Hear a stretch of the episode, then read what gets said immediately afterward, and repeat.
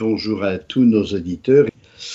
Alors, euh, c'est vrai que c'est en plein milieu du livre de l'Apocalypse et nous sont donnés euh, plusieurs signes, trois signes exactement, si on regarde bien le texte. Hein. Ceux qui euh, éditent la Bible parfois mettent sept signes, mais quand on regarde le texte grec, il n'y en a que trois. Hein. Et les deux premiers nous sont donnés dans le chapitre 12. Et le troisième vient bien plus tard, c'est celui des sept coupes. Alors pourquoi des signes qui interviennent là comme ça au milieu du livre de l'Apocalypse? J'ai envie de dire que c'est un peu comme Saint Luc.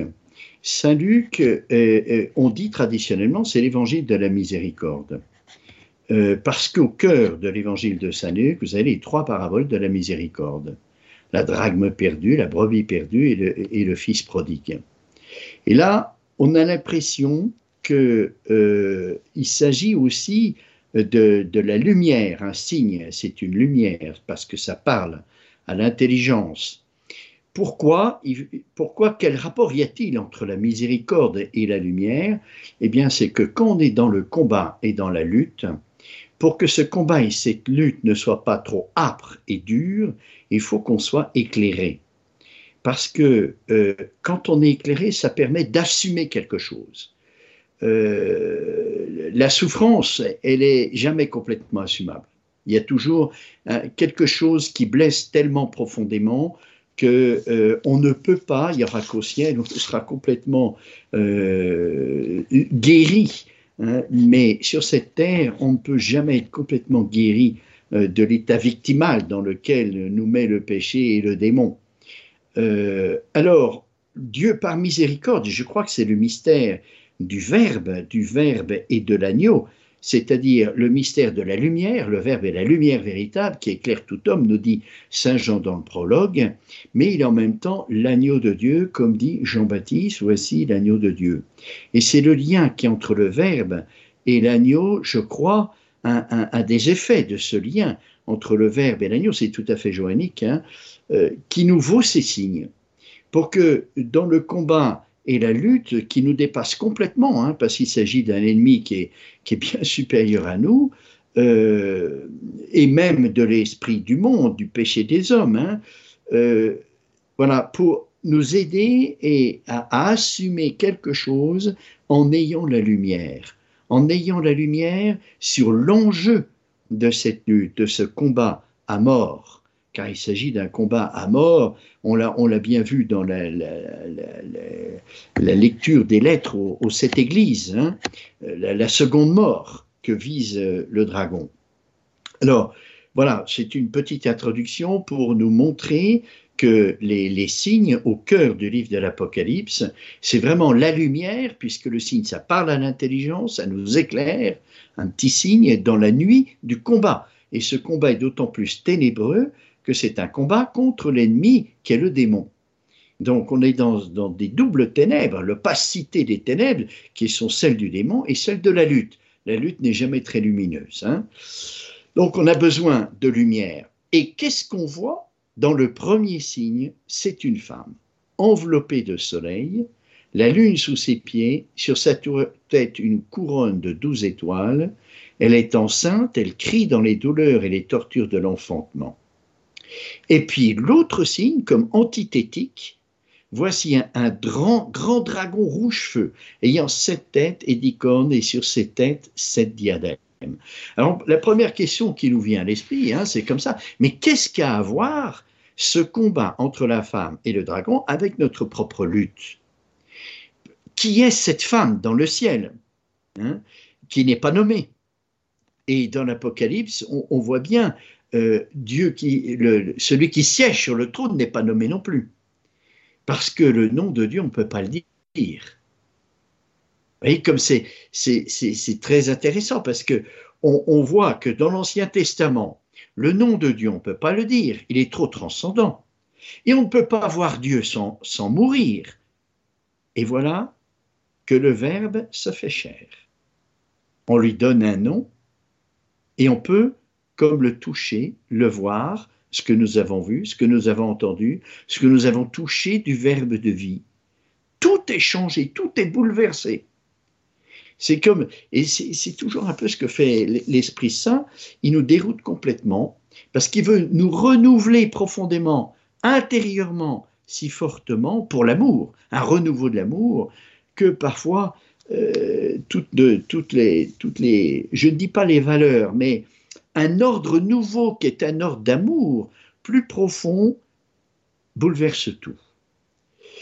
Alors, cette femme enveloppée du soleil, si on, alors là, là, par contre, euh, il y a eu beaucoup de commentaires sur ce passage, puisque c'est un, un, des passages que nous avons le 15 août pour l'Assomption de la Vierge Marie, euh, comme euh, première ou deuxième lecture, je ne me rappelle plus, mais c'est ce passage du chapitre 12 de l'Évangile de Saint Jean, parce que cette femme, dans le ciel, l'Église a, a, tout de suite compris qu'il pouvait s'agir de la Vierge Marie assomptée au ciel, la femme dans le ciel.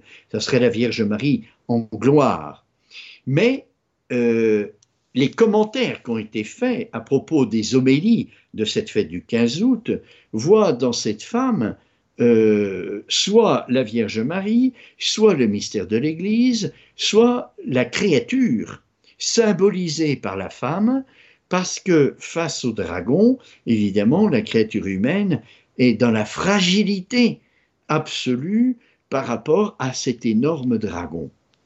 Et donc les, trois interprétations, la créature, euh, l'Église, mystère de l'Église, et puisque euh, notre pape Benoît XVI vient de mourir, je vais faire une petite allusion à lui parce qu'il a commenté justement ce passage au moment après, euh, disons, la chute du mur de Berlin, en, disant, mais la femme, c'est aussi l'Église.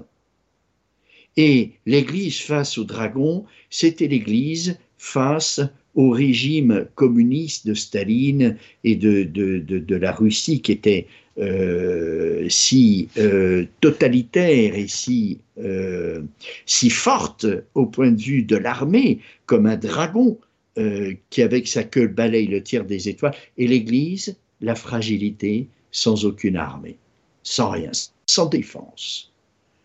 Et il disait, qui c'est qui a gagné? C'est l'Église. Le mur de Berlin est tombé. Cette petite créature, cette petite euh, entité si fragile, et aujourd'hui, euh, malheureusement, est mise en lumière par les médias, toute cette fragilité de l'Église, parce qu'elle est animée par le Christ, au moins pour ceux qui sont fidèles, parce qu'elle est euh, mue par l'Esprit Saint, elle peut être victorieuse de toutes les forces humaines euh, du monde. C'est pourquoi euh, ce livre de l'Apocalypse est vraiment, alors je trouve c'est c'est vrai ce commentaire de Benoît XVI sur l'actualisation de ce petit passage de l'Apocalypse, la femme est face au dragon, euh, par rapport aux circonstances historiques qu'on a vécues il n'y a pas longtemps est, très lumineux. Et on pourrait dire, quand on se pose la question que je posais tout à l'heure, mais qu'est-ce que ça a à voir, ce combat de la femme par rapport au dragon, par rapport à mon propre combat Eh bien, ce commentaire de Benoît XVI est très, très, très illuminant euh, pour, les, pour éclairer euh, comment Dieu gouverne le monde à travers l'Église. Alors, une femme enveloppée du soleil. Le soleil, on l'a déjà vu, hein, c'est le symbolisme du Christ. Quand le Christ dit dans l'évangile de Saint Jean chapitre 8, Je suis la lumière du monde, euh, la lumière concrètement, c'est le soleil. Et donc à chaque fois qu'on voit le soleil dans le livre de l'Apocalypse, il faut tout de suite penser au, au Christ. Alors cette femme, elle est enveloppée du soleil. Enveloppée, ça veut dire la présence du Christ qui l'enveloppe. Et on voit bien euh, que cette présence est enveloppante, parce que toute la grâce de Marie, c'est une grâce qui vient de la croix, qui vient euh, de Jésus crucifié, hein, qui, qui, qui, qui c'est un mystère éternel, et donc les effets de la croix peuvent être anticipés.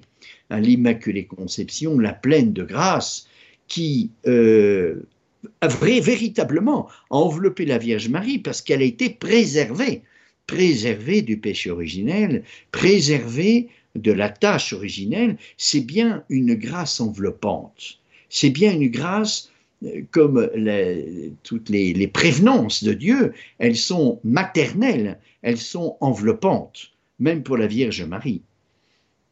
Alors, une femme enveloppée de soleil, la présence du Christ, qui l'enveloppe lumineuse, et, et on pourrait dire la même chose de, l'Église, hein, puisque l'Église est le corps mystique du Christ qui, en est la tête, hein, et la tête a un rôle par rapport au corps de, lumière, hein, et, toute la lumière de l'âme transparaît dans le corps.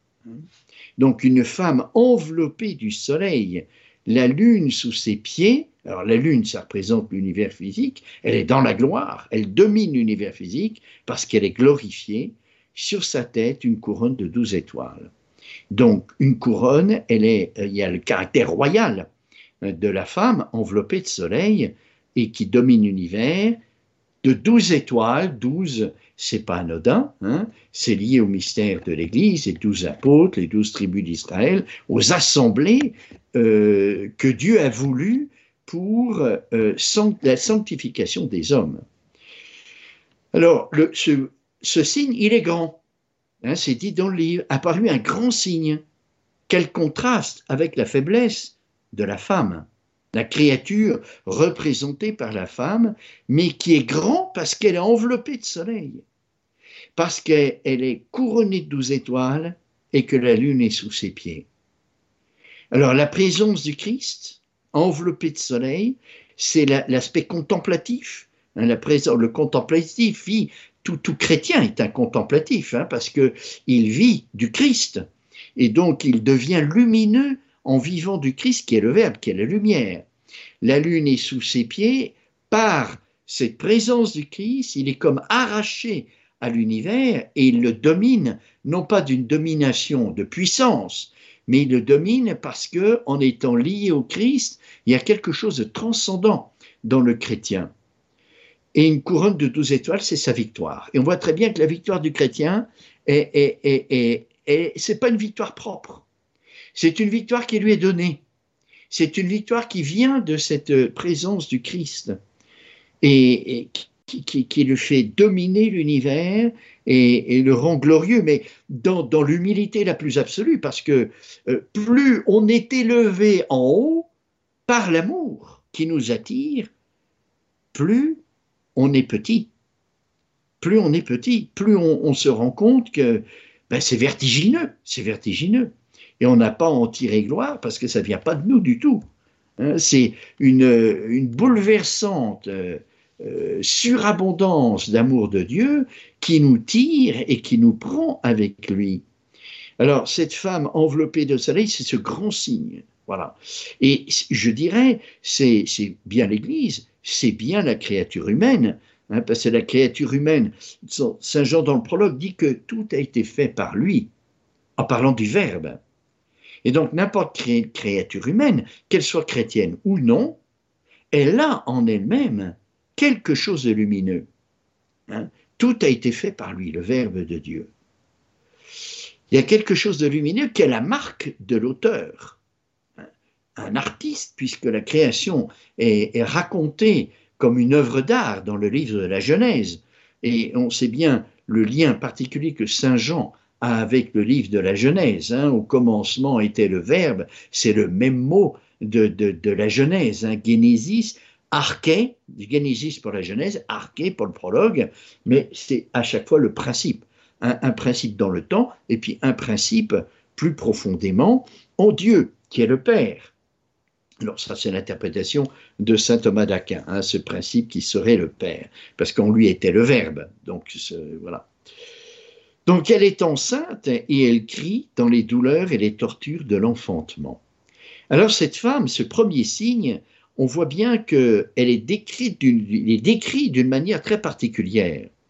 Donc c'est l'aspect contemplatif en premier lieu, de la domination de l'univers par la gloire, par l'amour, euh, la victoire, une victoire qui vient de l'amour, bien sûr, pas, une victoire qui vient de la puissance. Au contraire, le second signe, on va voir, hein, c'est le dragon qui euh, veut une victoire de l'efficacité. Si tu es le Fils de Dieu, descends de la croix et on te croira. Jésus aurait pu le faire, il est tout puissant. Il est resté crucifié parce qu'il veut montrer que sa victoire n'est pas là. C'est une victoire de l'amour. Elle est enceinte, donc elle est mère. Elle crie dans les douleurs et les tortures de l'enfantement. Donc, elle est euh, reine couronnée, elle est mère, et elle est la femme, c'est-à-dire l'épouse, on pourrait dire. Et dans cet ordre, qui est un ordre de sagesse, puisque c'est la révélation de Dieu, hein, donc l'épouse en premier lieu, parce qu'elle est l'épouse. L'épouse de quoi? Ben, L'épouse du roi, et le roi, c'est le Christ. Et donc, en étant l'épouse, elle est reine, et en étant épouse, elle est féconde. Donc, elle est l'épouse, la reine et la mère. Et dans cet ordre, parce que tout vient de la proximité de cet enveloppement de la lumière, elle est, enveloppée par le soleil. Et tout vient de là.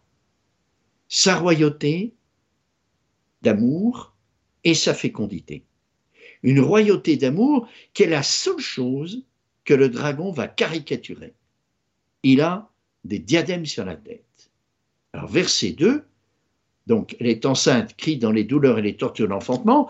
Alors, où est-ce que Marie, si c'est la Vierge Marie, cette femme, et si c'est l'Église, et si c'est la créature, il faut chercher où est-ce que sont les douleurs et les tortures de l'enfantement. On est bien dans le mystère de la souffrance, ici. Hein. À Marie, pour Marie, ça peut être que la croix. L'enfantement, elle est mère à la croix. Jésus la donne comme mère. À Jean, il y a toute l'Église, dans les douleurs et les tortures de l'enfantement. Elle crie dans les, dans les tortures et les douleurs de l'enfantement. C'est là, à la croix. Et donc, ce grand mystère, et c'est lié, alors voyez, ça c'est aussi très, très joannique. C'est-à-dire que la, la victoire de Marie, si c'est Marie ou de l'Église, ou de la créature. Et la gloire, la couronne qui manifeste sa gloire, est liée au cœur de la souffrance. Quand Jésus institue l'Eucharistie, il parle quatre fois ou cinq fois de la gloire. Maintenant, le Fils de l'homme a été glorifié. Rappelez, au moment où Judas trahit, c'est quand même très, très impressionnant. Et ça fait partie du signe. C'est-à-dire que dans les tribulations de la souffrance, la gloire du Christ peut nous être donnée si on l'accueille. Et c'est la victoire de l'amour. Vivre comme Jésus a vécu sur la croix en demeurant dans l'amour. C'est ça la victoire le démon voudrait, hein, le dragon, rouge-feu,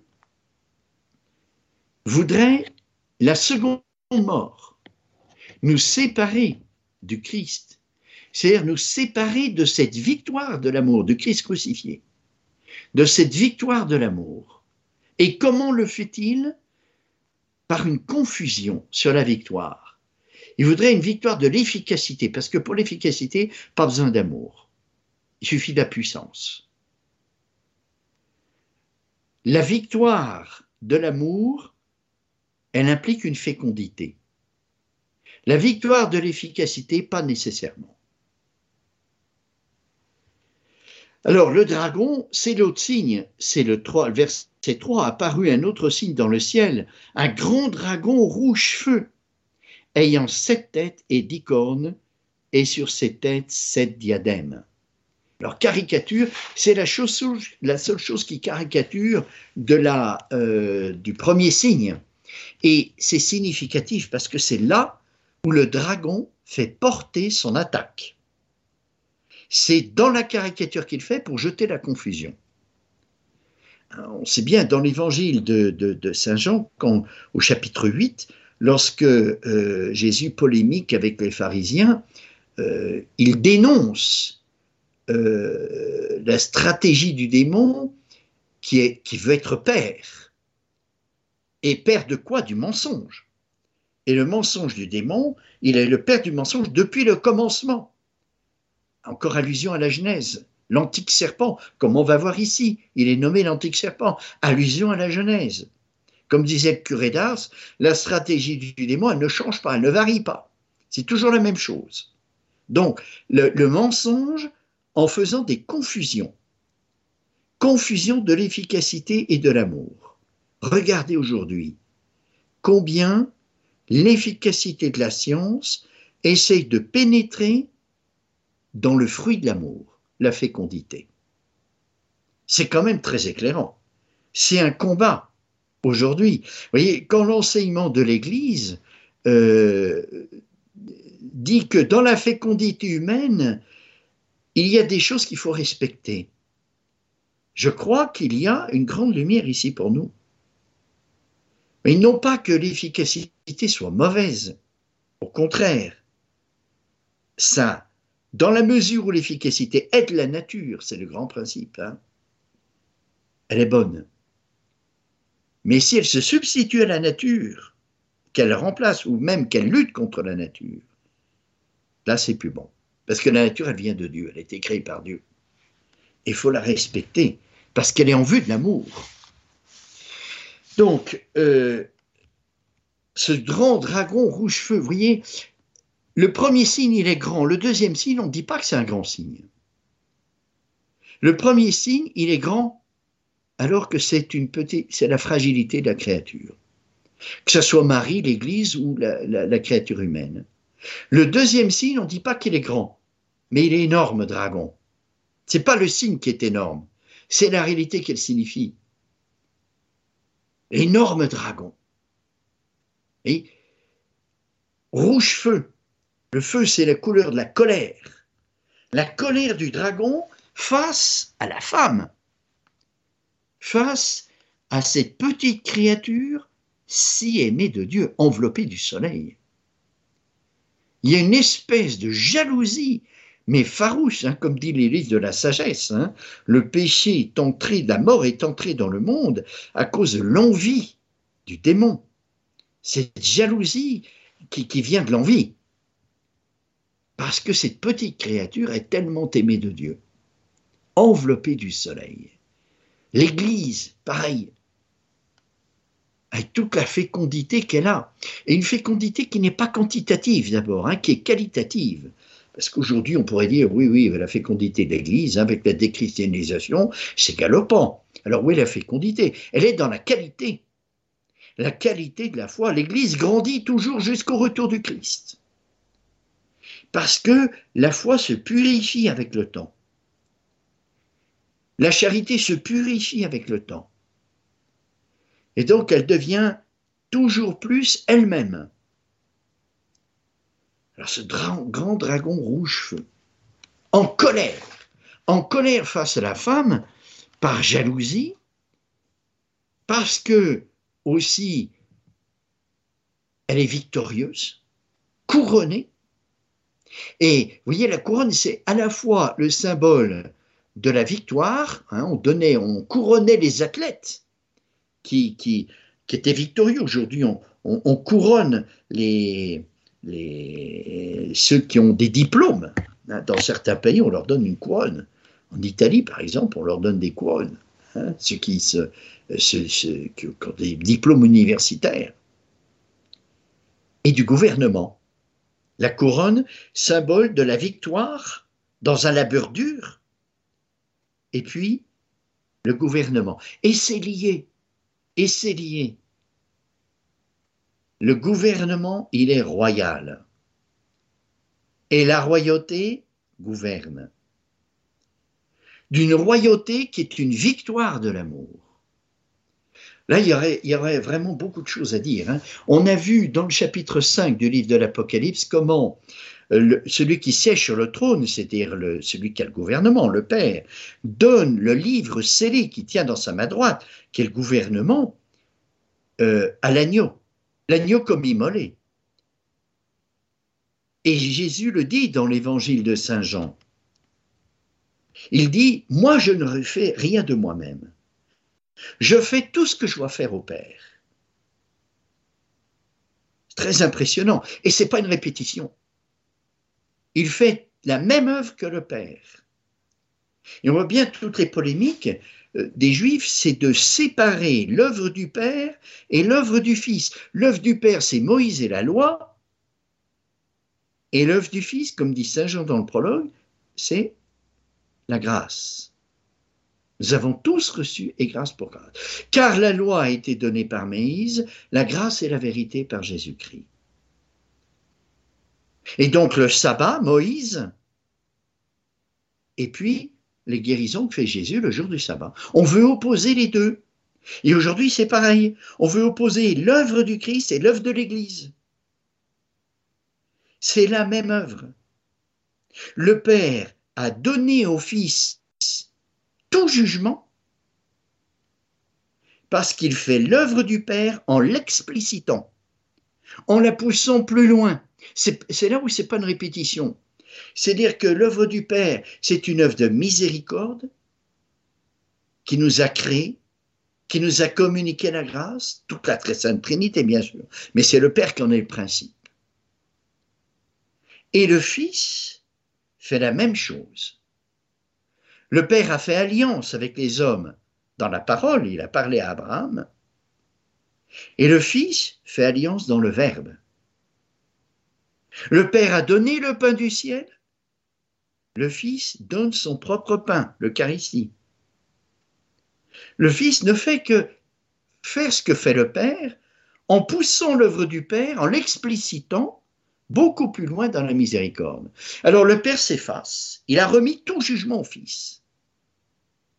Pourquoi il remet tout jugement au Fils? Justement pour que la miséricorde soit plus forte dans le jugement. C'est extraordinaire, je trouve. Le Père s'efface, il a remis tout jugement au Fils, qui pousse la miséricorde du Père beaucoup plus loin, pour que le jugement soit plus miséricordieux, sans rien perdre de la vérité, évidemment. C'est le Verbe, il est la lumière véritable. C'est extraordinaire. Et c'est contre ça, ce gouvernement de Dieu, qui est de plus en plus amour, de plus en plus que le démon est en colère contre ça. Il voudrait une justice pure et dure, sans miséricorde, sans rien, parce qu'il sait qu'on est tous coupables, et qu'en pure justice, on est tous bons pour l'enfer. Mais c'est pas ce que Jésus veut. Il veut tous nous sauver. Et il le dit, qu'il est venu dans le monde, non pas pour juger le monde, mais pour que les hommes soient sauvés. Alors, ce gouvernement de Dieu, où l'enjeu, le signe qui nous est montré, c'est comment creux, par les attaques du démon, on voit quel est l'enjeu de la lutte. Parce que le démon est plus intelligent que nous, il, il mire, il vise dans le combat l'enjeu principal. C'est pas pour rien que le pape François avait commencé euh, par une année de la miséricorde, on se rappelle. Hein. C'était magnifique. Et c'est ça l'enjeu de la femme. La femme, elle est fragile. Et elle a besoin de la miséricorde. Et c'est pour ça peut-être qu'aujourd'hui, il y a tant de souffrances dans le monde. Non pas, je ne dis pas que c'est voulu par Dieu, sûrement pas. Dieu est, est amour, il ne veut pas la souffrance et le mal. Mais de fait, le dragon a un tel pouvoir de sa queue, le balai le tiers des étoiles précipitent sur la terre, qu'on a l'impression, on a l'impression que la misère s'installe partout. Et cette misère, avec du plus et du moins, nous met dans une pauvreté qui fait que la miséricorde demandée se fait beaucoup plus dans l'amour. Et non pas comme un besoin utile. J'ai besoin de la miséricorde pour survivre. C'est vrai aussi, hein, bien sûr, c'est vrai. Mais la pauvreté creuse en nous quelque chose qui nous tourne vers l'amour. Bien sûr, ça peut être le contraire, hein. ça peut être la révolte contre Dieu. Comment se fait-il que Dieu, si bon, euh, permette, etc., euh, etc. Et c'est vrai que c'est, si on n'est pas accompagné, alors on peut tomber dans une ambiguïté qui est la, confusion que veut le démon du reste. Hein. Euh, c'est-à-dire cette victoire de l'amour, la transformer en victoire d'efficacité. Je veux anéantir la souffrance, anéantir le mal. Ah, Jésus n'a pas fui. Il a affronté la souffrance et le mal en donnant cette grande victoire de l'amour. De toute façon, on ne retournera jamais au paradis terrestre. Hein. Une terre sans souffrance et sans, sans mal, ça, c'est pas possible. Donc, apparut un autre signe dans le ciel, voici un grand dragon rouge-feu, ayant sept têtes et dix cornes. La tête, c'est l'intelligence. Donc, un dragon euh, rouge-feu, très intelligent, perfection, sept de l'intelligence, dix cornes. La corne, c'est la puissance, et dix, c'est la plénitude. Donc, une perfection d'intelligence, mais une puissance dominante. Pour compter jusqu'à 10, il faut passer par 7. 7, 8, 9, 10. C'est-à-dire que toute l'intelligence est en vue de la puissance.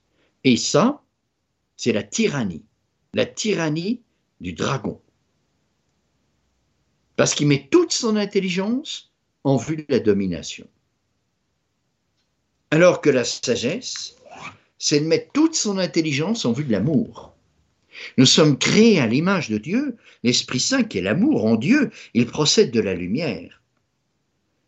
Et nous sommes créés à l'image et à la ressemblance de Dieu, c'est-à-dire toute notre capacité de lumière, elle est en vue d'aimer plus. Et comme le dragon a perdu l'amour, toute son intelligence, au lieu d'être tournée vers l'amour qu'il a perdu, est tournée vers la puissance. Il est le dominateur. Vous voyez, face à la, à la, à la femme, qui est la faiblesse dans la création. Il y a cette perversion de l'esprit, perversion de, de, de, de, l'esprit humain, où la lumière, par lui, tout a été fait. Hein, je vous rappelle, par le Verbe, tout a été fait. Donc nous sommes marqués par la lumière. Eh bien, cette lumière, au lieu d'être au service de l'amour, se met au service de la domination. C'est pour ça que Jésus, je pense, hein, nous a donné un seul commandement, celui de la charité fraternelle. Parce que c'est mettre toute son intelligence, il voudrait qu'on mette toute son intelligence, hein, comme je vous ai aimé, aimez-vous les uns les autres. La lumière du Verbe qui nous a aimés, il a mis toute sa, sa lumière au service de l'amour. Et il voudrait que nous aussi, nous nous aimions les uns les autres en mettant toute notre intelligence au service de l'amour grand commandement de la charité fraternelle. Et le dragon ne supporte pas ça. Parce que justement, les anges euh, euh, sont dans une solitude contemplative, les bons. Les mauvais ayant perdu la contemplation, ils restent dans leur solitude de leur nature angélique il n'y a naturellement pas de euh, communication entre les anges. Nous, on a, la même nature entre les hommes, et donc on peut communiquer la lumière et l'amour. On peut exercer une fécondité spirituelle. Hein. La femme qui est dans les douleurs de l'enfantement, c'est une fécondité à la croix qui est spirituelle. Femme, voici ton fils pour chacun d'entre nous. Elle exerce une maternité spirituelle. Mais qu'est-ce que c'est qu'une maternité spirituelle? Ah ben Jésus le dit, hein Celui qui garde ma parole, observe mes commandements, voilà mon Père, voilà ma mère, voilà mes, mes frères, mes sœurs. Et Marie exerce une véritable maternité spirituelle sur nous. Et l'Église, de la même manière. Et nous, les uns les autres, de la même manière, quand on communique la lumière, quand on communique l'amour, il y a quelque chose de maternel. Parce que on permet une croissance, une croissance dans la lumière et dans l'amour. Il ne faut pas oublier que sur la terre, nous sommes tous enfants de Dieu. Et donc, on a tous à grandir dans la lumière et dans l'amour. On a besoin les uns des autres. Il ne s'agit pas d'être docteur en théologie ou en philosophie pour euh, être source de croissance. Il faut, être instrument de l'Esprit Saint. C'est surtout ça. Et là, a, là aussi, hein, c'est quand même tout ça est contenu hein, dans la colère du dragon. C'est que la fécondité de la femme dans les douleurs de l'enfantement, elle est instrument de l'Esprit Saint pour cette fécondité. Par elle-même, elle ne peut pas. Hein. Comme le Père m'a aimé. Ah, comment, comment le Père a aimé son Fils? En l'associant à l'inspiration de l'Esprit Saint. Moi aussi, je vous ai aimé. Ah, comment Jésus nous a aimés? En nous envoyant l'Esprit Saint. Aimez-vous les uns les autres? Alors quoi? Nous aussi? On peut être source de l'Esprit Saint? Ah, Dieu peut servir de nous pour communiquer l'Esprit Saint. On n'est pas source de l'Esprit Saint par nous-mêmes, hein, ça serait une grosse hérésie. Mais quand une parole de Dieu qu'on dit, qu'on profère hein, pour évangéliser, touche le cœur de quelqu'un, ben, c'est pas nous, c'est pas notre parole, c'est l'Esprit Saint qui sert de notre parole, comme à la visitation. Lorsque tes paroles ont été prononcées, l'Esprit Saint a fait tressaillir mon enfant en moi. Et le dragon ne supporte pas que cette créature humaine, si basse, si vile, avec la matière du corps, Dieu puisse s'en servir pour la sanctification. Dieu puisse s'en servir pour l'amour. C'est invraisemblable. Et c'est tellement grand. Alors on comprend la colère du dragon dans le mystère de l'Église, hein, qui est justement le lieu de la charité fraternelle. Hein, il n'y a pas de plus grande charité fraternelle que de donner ce qu'on a de meilleur. Et qu'est-ce qu'on peut donner ce qu'on a de meilleur? Mais c'est l'Eucharistie. Donner ce qu'on a de meilleur. Ne pas donner quelque chose de plus grand que ça.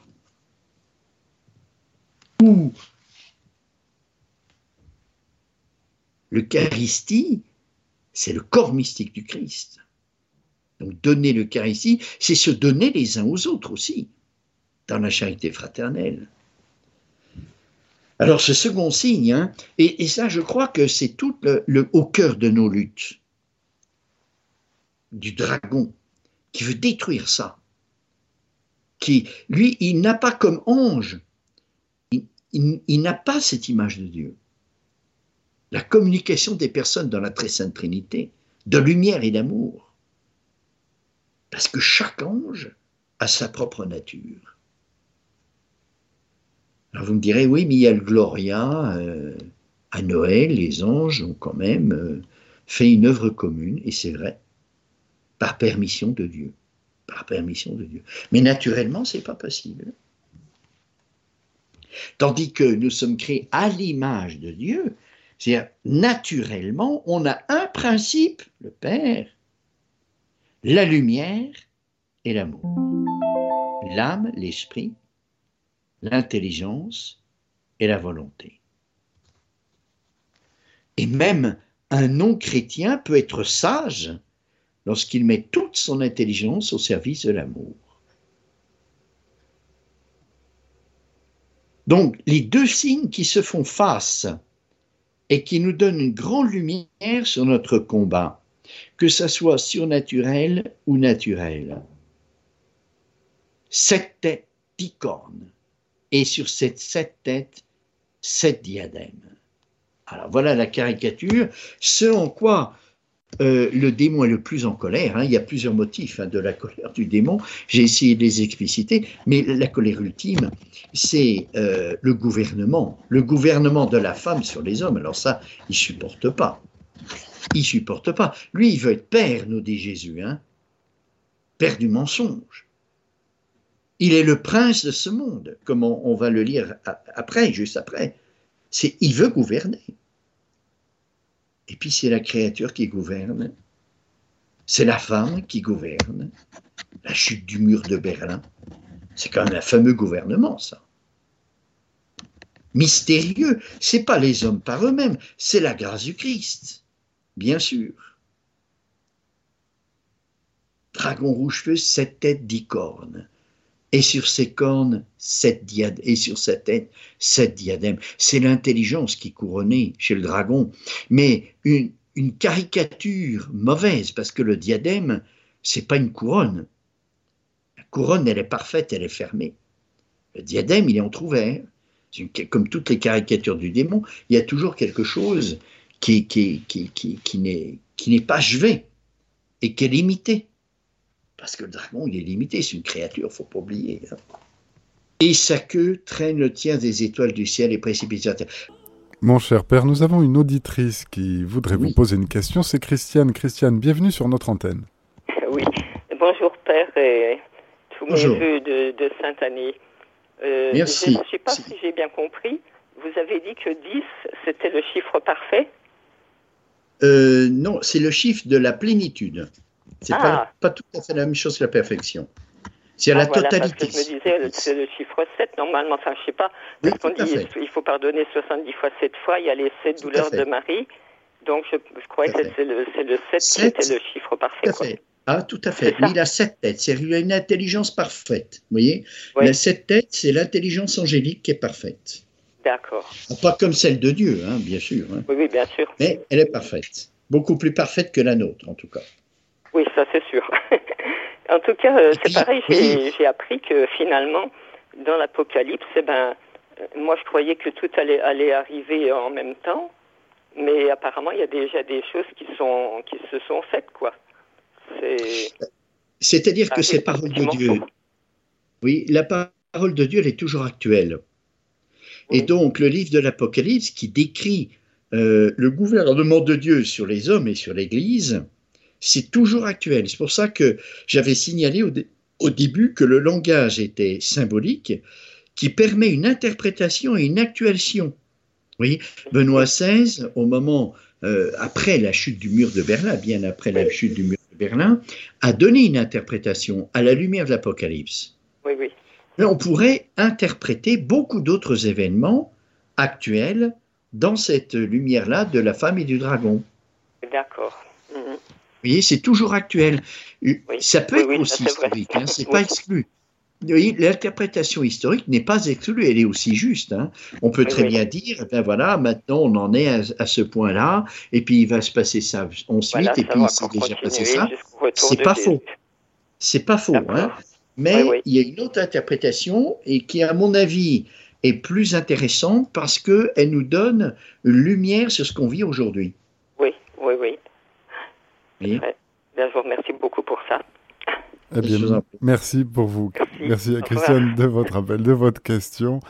Voilà, Père, nous avançons tranquillement vers le terme de cette émission. Je vous laisse conclure. Voilà, eh bien, euh, nous avons lu simplement les trois premiers, euh, les trois premiers, encore le verset 3, nous n'avons pas fini, hein, sept têtes et dix cornes, et sur ces, ah si, sept têtes et sept diadèmes, et le verset 4, et sa queue traîne le tiers des étoiles du ciel et les jeta sur la terre. Vous voyez, les étoiles, c'est quand même la lumière que Dieu a créée pour servir de repère dans la nuit. Et ça, ça embête beaucoup le démon. Alors, il veut les faire chuter, ces lumières, pour qu'on ne soit plus euh, dans la nuit euh, que des aveugles et qu'on ne puisse plus euh, se diriger dans la nuit. Je vous expliquais que, au point de départ que les signes qui nous sont donnés, c'est une miséricorde de Dieu pour qu'on voit clair dans le combat. Et le démon de sa queue balaye le tiers des étoiles du ciel et précipite sur la terre. C'est-à-dire que ce qui devrait nous éclairer dans la nuit, mais transcendant, c'est-à-dire dans le ciel, est rabaissé au niveau humain, terrestre. Il fait ça avec sa queue. C'est-à-dire pour lui, mais c'est rien du tout de faire ça.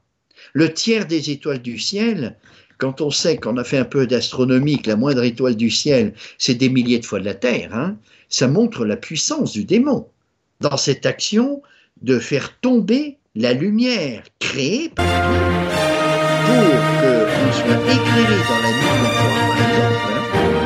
Alors heureusement il y a la parole de Dieu qui reste une lumière indestructible. Le démon ne peut pas la faire chuter. Il a bien essayé à un moment donné, avec une certaine exégèse, et puis là aussi, il faut rendre grâce au pape Benoît XVI, qui a, a, mis les, les, les choses euh, euh, au point euh, sur l'exégèse, hein, avec son Jésus de Nazareth et ses tomes de Jésus de Nazareth, en, faisant un, admirable mise au point de l'exégèse pour qu'elle reste bien théologale et qu'elle ne soit pas soumise trop aux sciences humaines qui risquent toujours de faire perdre l'aspect contemplatif.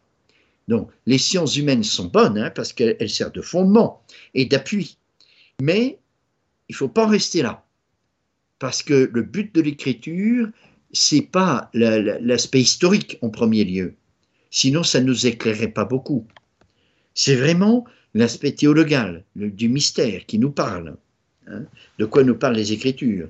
Donc la prochaine fois, eh bien, nous continuerons pour voir, parce qu'après, on va, on va nous montrer quelle est cette tactique du démon, comment le démon va agir contre la femme et contre le descendant de la femme pour essayer euh, de, briser cette alliance que Dieu a fait avec l'homme, à travers la fragilité de la créature humaine, à travers la fragilité de l'Église, hein, et cette fragilité elle est de plus en plus soulignée aujourd'hui, mais Dieu ne retire pas ses alliances et donne sa victoire quand même.